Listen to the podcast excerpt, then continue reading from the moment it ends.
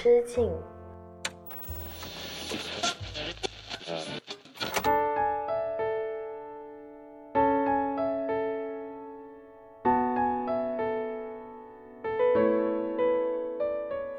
大家好，欢迎回到一人之境，我是阿车，这里是青年媒体，我要为你旗下的一档单口音乐类播客，希望你在这档播客里逃离拥挤的人潮，来到只有一个人的世界，和我一起听听歌，聊聊八卦。好啦，这一期给大家分享的是一个最近的天气啊，因为最近呢真的非常的凉爽，尤其在广州呢，久违的在十月份就已经感受到秋天的气息，真的很难得很难得。我记得我去年的时候，大概十一月份还穿着背心在广州街头跑步，甚至去健身房，就是下课之后我们回家也是一路上都是。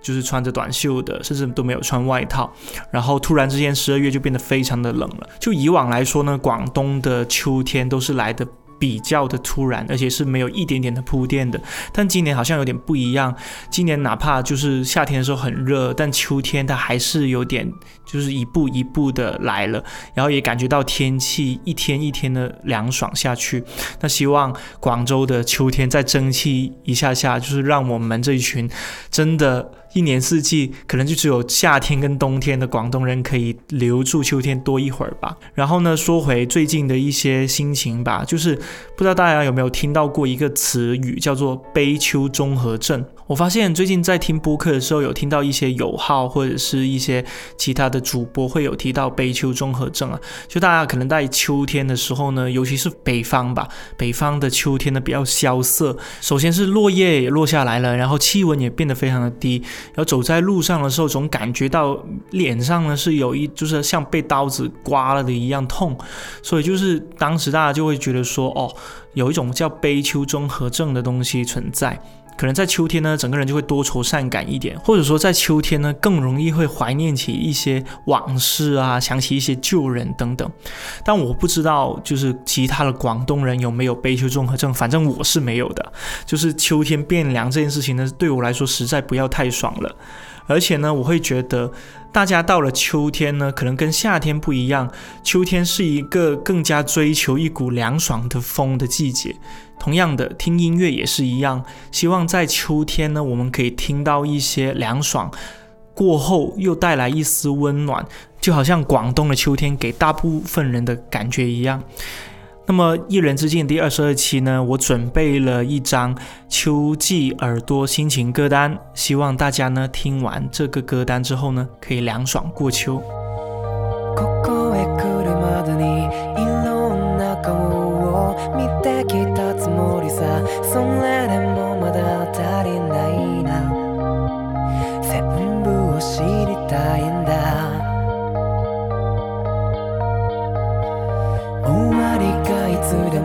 頭のどこかでちらつく僕はさ頼りないと思うけど向き合おうとしてるよ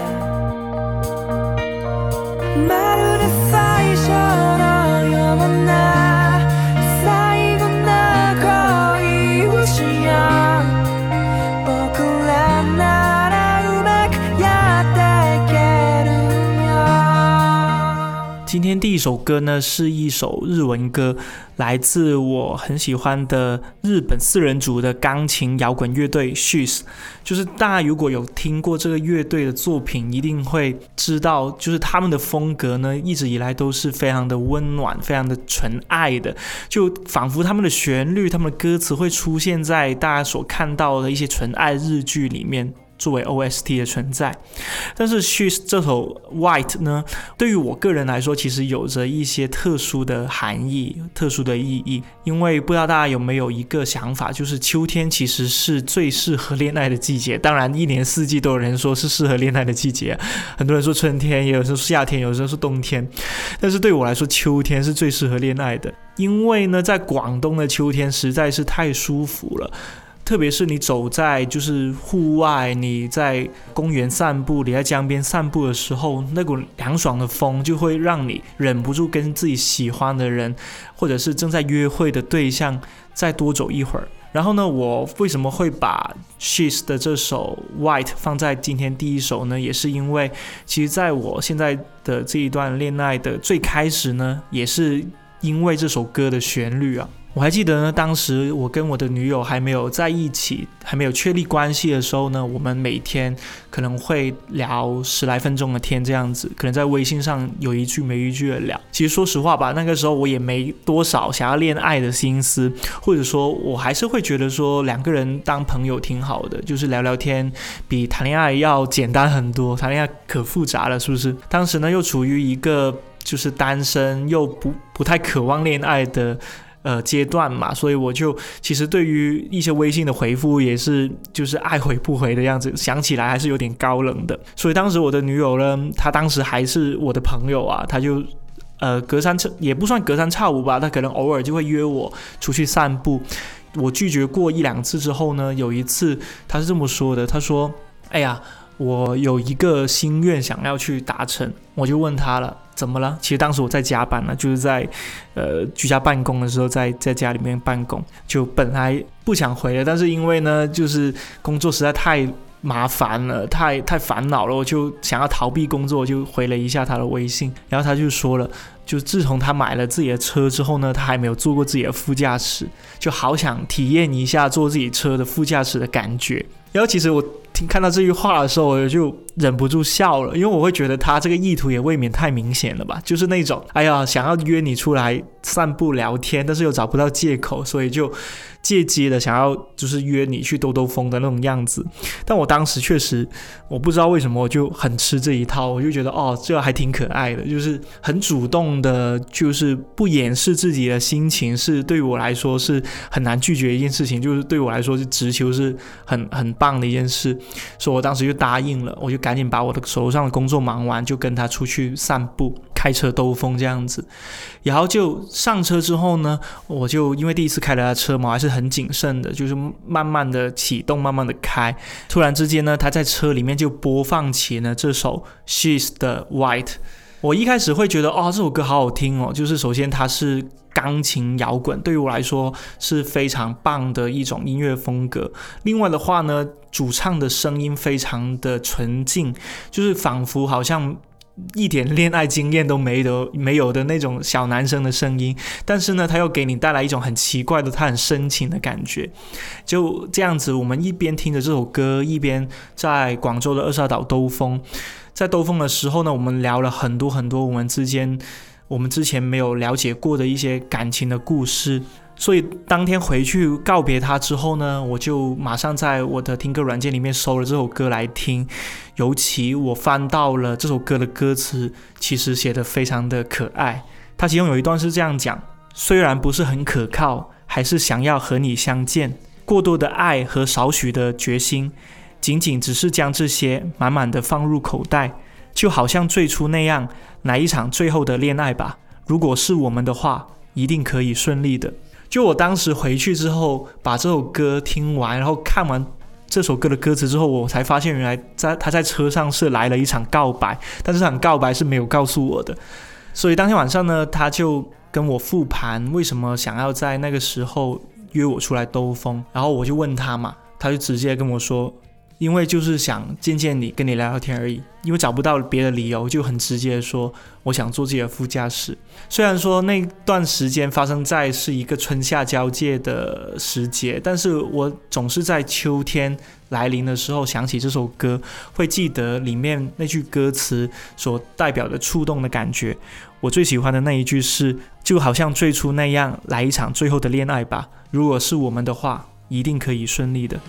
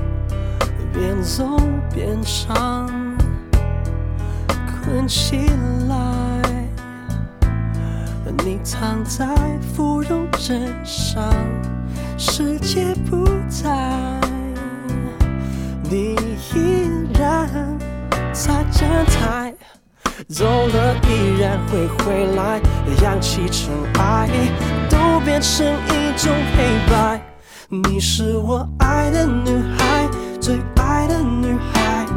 带我到温柔的默片时代。你那白的裙摆，那黑的刘海，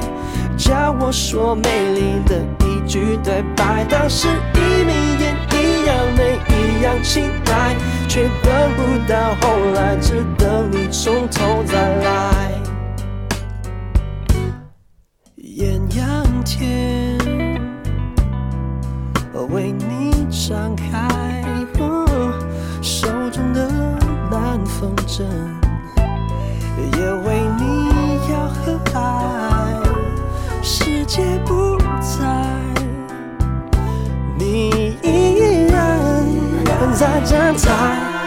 走了依然会回来，扬起尘埃，都变成一种黑白。你是我爱的女孩，最爱的女孩，爱我的温柔的木片时代。你那白的裙摆，那黑的刘海，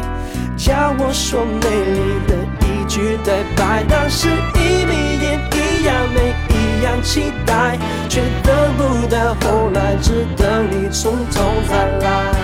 想问一下大家，有多久没有听过方大同呢？就方大同呢，正如他自己本人跟他的作品一样，真的都已经好久不见了。据我身边的一些朋友说呢，方大同现在身人在云南，正在陪他的爸爸妈妈去度假。我不知道清楚是度假还是养老啊，反正他已经定居在云南有一段时间了，而且距离他上一张专辑的发布也距离挺长一段时间。就我还记得，就是在初中的时候。第一次听方大同的作品是《成月》这张专辑，《成月》这张专辑呢，相信只要你是喜欢 R&B 或者是喜欢华语 R&B 的朋友，一定一定会非常喜欢这张专辑。它是一张发行于十五年前，也就是二零零八年十二月十九号的一张专辑。里面的每一首歌，我相信都非常的经典，以及一定被收藏在你的歌单里面过。而且呢，我会觉得啊，每当天气转凉的时候呢，我就会想起《成月》这张专辑。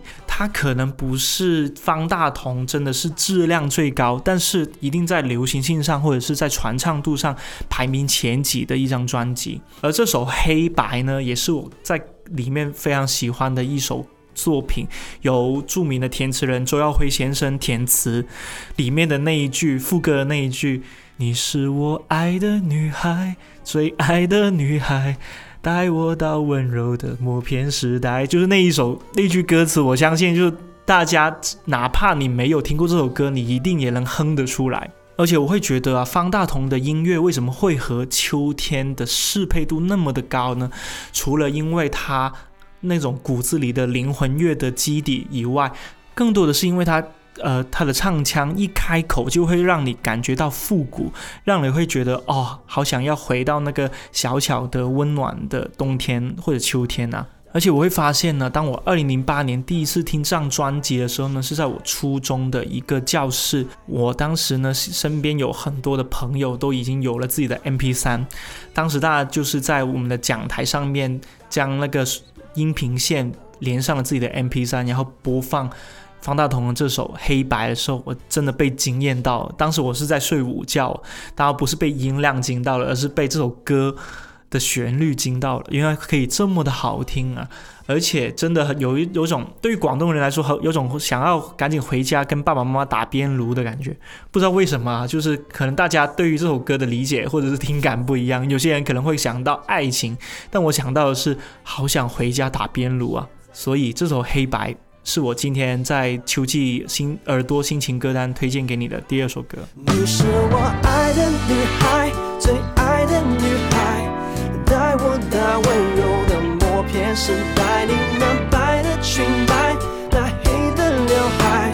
教我说美丽的一句对白，当时一幕幕、一幕幕一样精彩，却等不到后来。只等你从头再来，要双鬓都斑白，也等你从头再来。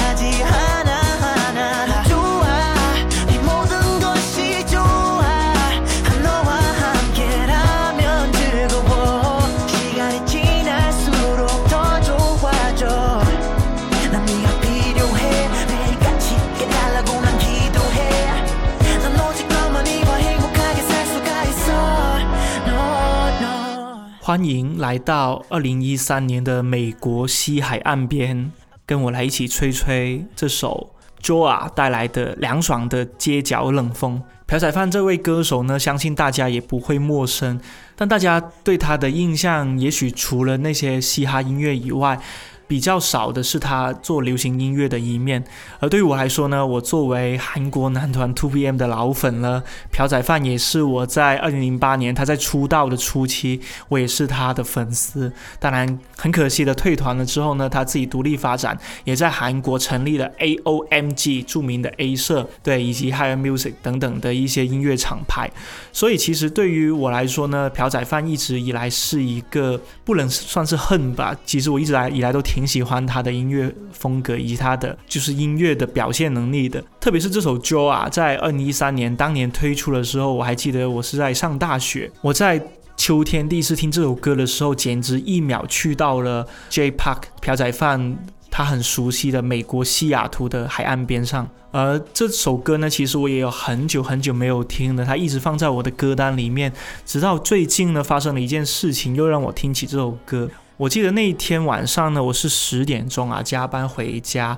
就是很困很困了，我就拉上窗帘，关上灯，然后我的音响就开始自动播放起起了第一首歌。那首歌是真是随机播放，就是 J Park 的这首 Joa。那我就关掉手机啊，想要眯一小会儿，然后再起床去洗澡，再休息这样子。结果那一觉真的是我睡的。可能是近期以来睡最好的一觉了。那个整个睡眠质量呢，又轻轻又很悠长。我又做了一个很长很长的梦。那个梦呢，其实关于我高中的运动会的。我在梦里面几乎把高中校运会找过他去合照的人。逐一都见了一遍。我不知道大家的学校运动会发生在通常发生在哪个季节啊？我的高中、初中、大学都是在秋季的，大概在十月份的十一月份的样子。在梦里面呢，我和十七岁的自己在沙池的那端碰面，在我们的不远处呢，两百米决赛的发令枪响起。我回过头来呢，望到一个同学用背越式的姿势翻过跳高杆。簇拥着的少年们就欢呼，然后呢，当时还有一个三千米的长跑高手，大家可能不知道，就是我在高中呢，其实连续参加了三年的长跑，前两年好像是一千五百米，第三年是三千米。其实我一直以来都觉得自己不是什么运动的天才啊，我甚至真的觉得我的运动细胞要比普通的男生要稍微弱那么一点点。但是我又是那种又菜又爱玩的类型。当时呢，班上的同学们都要报校运会嘛，就是可能每个男生都要报一个自己的项目，因为我们是文科班，男生比较少，就被迫无奈的所有人都要报。我当时就觉得说了，短跑呢，虽然说我个子还算挺高的，但是。未必跑得过那些真的是平常每天都在训练的同学。然后跨栏呢，我总很担心自己会摔倒，会很丢脸。然后其他的，比如说什么铅球啦，我是细胳膊细腿的，当时真的是完全连举起那个铅球的勇气都没有。跳高呢，万一把杆子压坏了，那可能会更。丢脸，因为跳高当时在校运会里面算是一个还蛮多人会围观的，甚至有很多女生会就是冲着就跳高这个项目去看，我就很担心自己会出糗这样，所以思前想后了，我就报了一个最不显眼，但是呢最有可能是有最多观众去就是偶尔路过会看一看的长跑。我记得当时高中我报了三千米之后，报完我就马上后悔了，因为我在想我其实小学时候已经跑过八百米，当时真的是。摔得够呛，就真的我都不知道为什么我自己跑着跑着不真的会摔倒，可能是真的，呃，足弓有问题，还是说跑步的姿势出了问题。所以我报完三千米之后呢，我还不停的跟我身边的朋友说，你一定要监督我，比如说。冬天、秋冬天的时候，早上就早点起来去操场去跑几个圈，然后晚上下课还没有上晚自习之前呢，我也要赶紧督促自己去操场跑几圈，然后统计一下时间这样。但是呢，那个三千米最后，其实我印象当中呢，我是没有得过奖牌的，就是哪怕拳击只有十六个人参加，我可能就拿第八、第九名，大概中间、中下的样子。但我对于我来说，其实跑完全程已经是一件非常值得庆幸的事情。但当时呢，就是在在我的高中呢，就有就是几个跑步天才，真的是我我能形容他，他们如果是现在三十岁去参加马拉松的话，他们绝对是。可以就是跑出名次的那种类型。当时呢，有一个高中的同学，他说好了要卫冕，就是三千米的金牌，要送给他自己留学加拿大的女朋友。当时，对我们高中真的是人才辈出啊！高中的时候已经有很多同学有异国男友跟女友了，就都去加拿大留留学的那一种。那当时呢，就是说一定要卫冕三千米的金牌，因为他高二拿过一次了，高三想要再拿一次。结果呢，他就在塑胶跑道上就摔倒了，可能是因为跑得太急了吧，就是一时岔气了，直接摔倒了，只能退赛。所以当时我记得这件事情的时候，觉得还蛮可惜的。我最后的名字比他还高了一点，但是还是觉得，如果他能够实现他的目标，呃，送那面三千米的金牌给他的异国恋女友，那是不是青春里面？就可以少一个遗憾呢，我总是这么想着。以及呢，当时有一个女生，我记得是隔壁班的女生呢，经常会跟我探讨康德的哲学，因为我们是文科生嘛，我也不知道为什么要跟她讨论他康德哲学。他当时非常迷恋康德，因为康德在德国的小镇里面是这辈子几乎都没有走出过这个小镇的，但是呢，他的哲学的成果呢，却是。整个世界，甚至到现在为止，都是影响了非常非常多的人。当时呢，我在跟他讨论康德哲学，在草地上闭目养神，以及呢。当时我们有一个英文老师，我们大家都不太喜欢他的，因为他平常总是嬉皮笑脸，但是呢，突然间又抓你的各种学习成绩啊，又会抓你的考勤什么的，就会非常的讨厌啊。但是呢，当时呢，校运会的时候，他又会抓着我们每一个同学合照，然后拍给他的那个刚刚出生没多久的儿子去看，就是他当时会觉得说，让他自己的孩子知道爸爸是一个。有很多学生喜欢的老师，这是一件对于他来说非常有成就感的事情。当时我们都不太情愿的配合，以及最后一件事情就是我们当时会偷偷的去看。跳远的学姐，就几个男生，就是甚至大家会躲在柱子后面去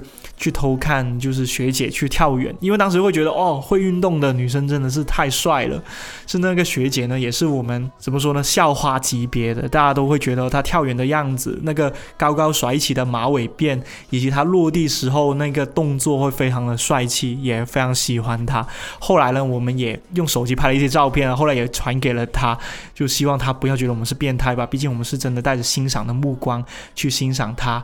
呃，在运动会上面的表现的。当然，说了这么多，我的梦突然间就醒来了。就悄悄的伤心了一会儿吧，因为觉得秋天总是一个很适合怀念、适合去回顾往事、去翻开同学学校纪念册的一个时间，以及这一场短暂的运动会凉秋呢，真的是变成了呃独家的、仅有的一段回忆了。我不知道现在三十岁的我的同龄人的同学们，还会不会记得那一个那么凉爽、吹着寒风的秋天呢？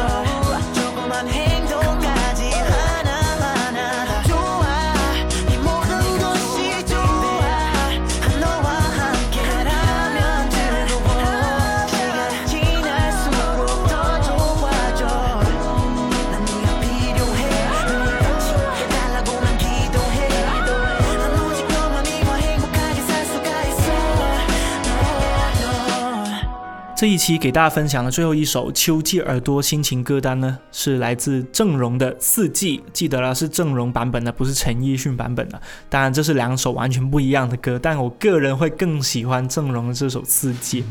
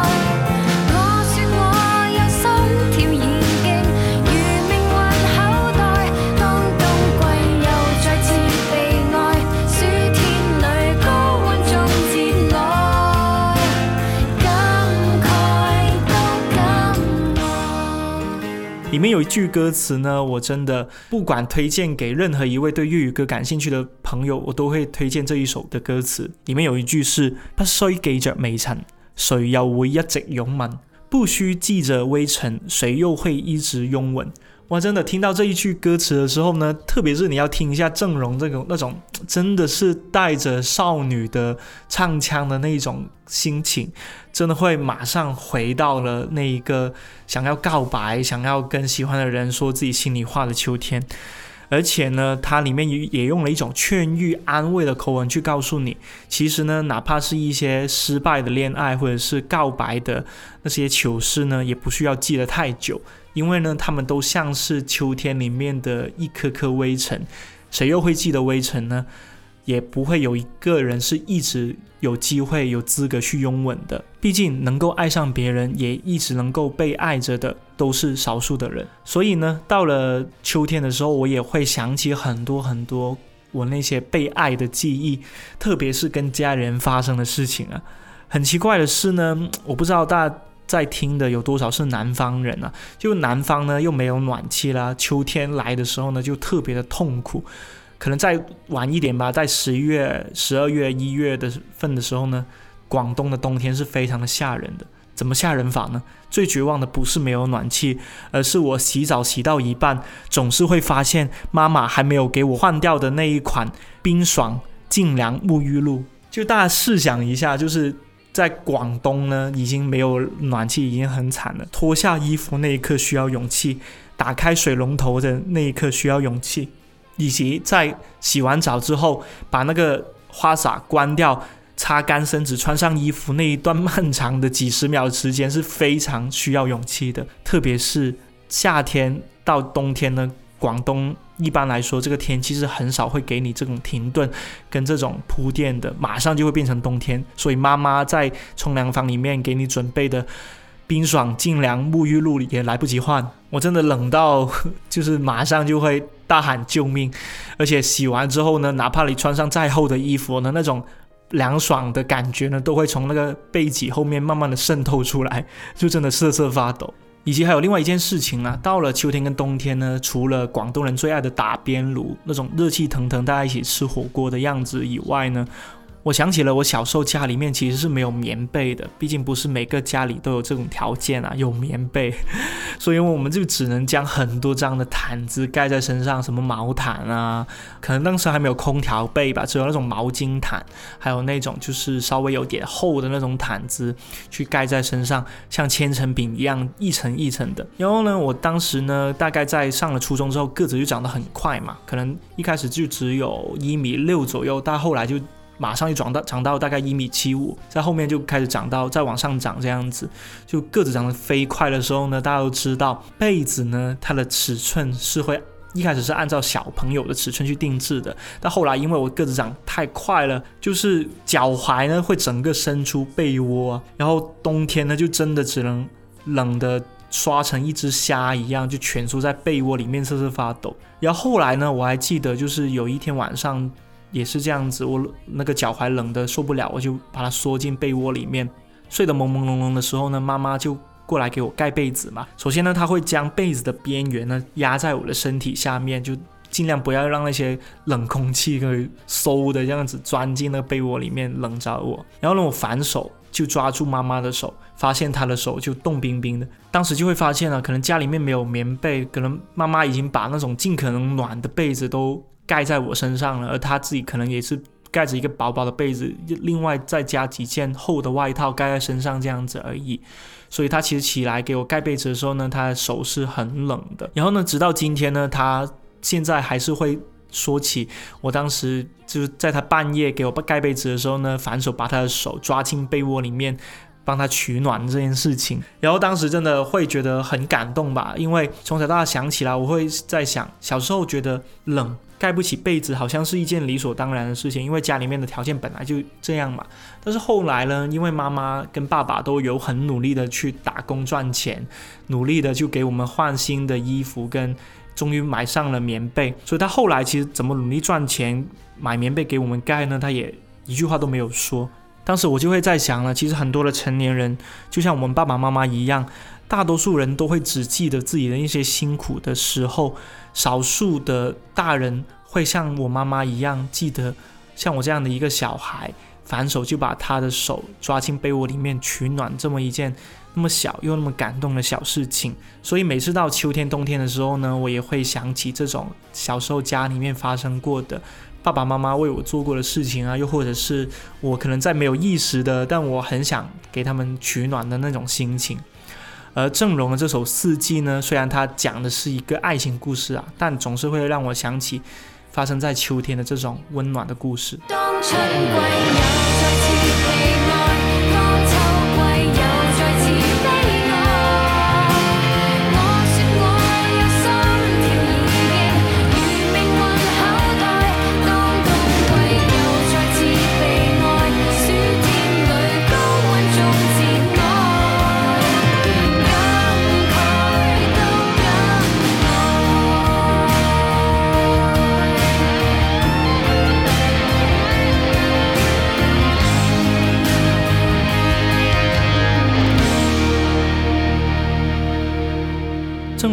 所讲的，秋天呢，除了是一个对我来说啊适合恋爱的季节，还是一个适合怀念的季节。身边有很多的朋友，不知道为什么复合都挑秋天呢？是不是因为秋天呢，终于有借口约前任出来？吃个火锅，打个边炉啊，或者是看场电影什么的呢？因为夏天天气太热了嘛，大家都不想逃离空调房。冬天呢，又因为太冷了，感觉出来都需要勇气。所以秋天是一个刚刚好约前任复合的季节。我不确定是不是真的啊？大家如果相关的经历可以留言告诉我。而且呢，有一些歌呢，听到秋天这个主题的时候，我相信很多朋友都会第一时间想起来。比如说 Dear Jane 的《经过一些秋与冬》，哇，这首真的是经典中的经典了。就如果大家有听过《一人之境》之前的节目的话，一定都会记得我分享过哪里值得我共你的这个首 Dear Jane 的爱情三部曲。那经过一些秋与冬呢，其实三部曲的最后一首歌里面讲的故事呢，就是高晓曼跟陈浩然在分手五年之后呢，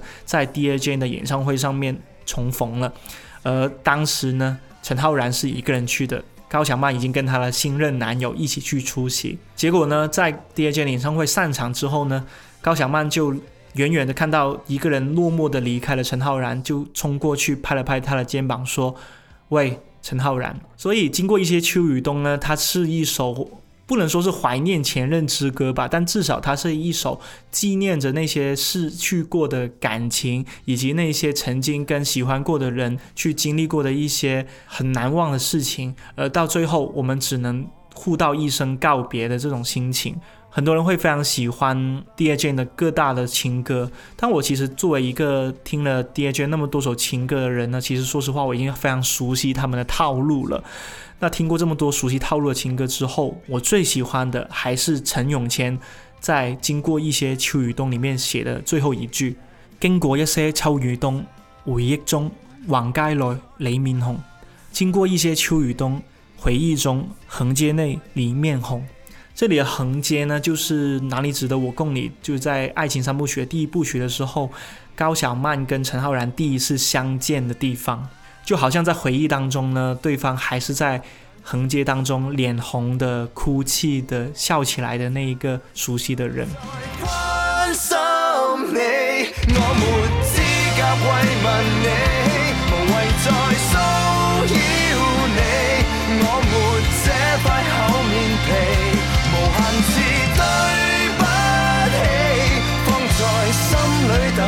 死，难道我与他相比？难道我够胆相比？若够胆更卑鄙，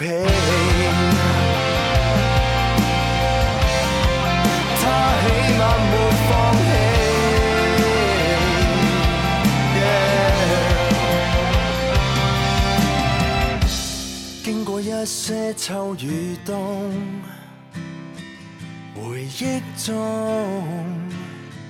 横街内你面红。好了，这里是一人之境播客，每期会给你带来一些好听的音乐故事，以及我所看到的、听到的新鲜八卦。希望这一期秋季耳朵心情歌单可以陪伴着你度过一个愉快的秋天吧。记得留意我的播客频道更新啦。一人之境，我们下期再见。